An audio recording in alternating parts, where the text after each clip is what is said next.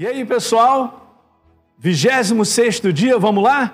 A gente está chegando ao final, hein, nessa proposta de todo dia estar tá falando sobre um capítulo ao longo do mês de setembro do livro de Provérbios. Então chegamos ao capítulo 26.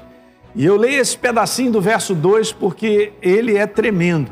Ele declara assim, ó, na metade do verso 2: Portanto, a maldição sem causa não se estabelece Portanto, queridos, isso aqui mostra para mim uma coisa que é legal por toda a palavra. Isso não é um verso isolado, eu não quero fazer em cima disso uma doutrina, óbvio, né? Mas um comentário de sabedoria em cima disso. Mas sabe, aquilo que o homem planta, ele colhe. É exatamente isso aqui. Então tem sempre uma causa de um resultado. Que resultado eu estou tendo na área de finanças, na área de relacionamentos? Pode estar sendo o resultado daquilo que eu venho plantando. Então a palavra declara que não há maldição. A, maldição, a palavra maldição, cara, é, é não ser bem sucedido, é as coisas não darem certo, tá sempre no prejuízo, no fracasso, na derrota, você entende?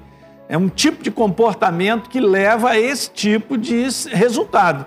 Fracasso, derrota, nada funciona, prejuízo. Por quê? Porque a causa é justamente um comportamento, é algo sendo feito, é aquilo que a gente vem implantando. Eu até acrescento aqui, se a gente ler Gálatas capítulo 6, no verso 9, diz lá que não nos cansemos de fazer o bem, fazer o correto, fazer o certo, porque a seu tempo nós vamos colher. Olha só, nós vamos colher os resultados daquilo que nós temos feito de maneira correta. Essa é a causa, fazer de maneira correta. E diz lá que nós vamos, nós vamos colher tudo isso se a gente não desistir. Então continue fazendo certo. Continue na consciência de que você está vivendo a verdade, continue vivendo a verdade, não importa o que for, o que esteja acontecendo de momento, escolha sempre pela verdade.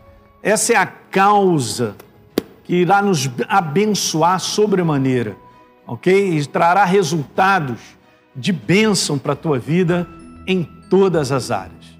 Legal? Então é isso aí. A gente se vê amanhã. Um grande abraço.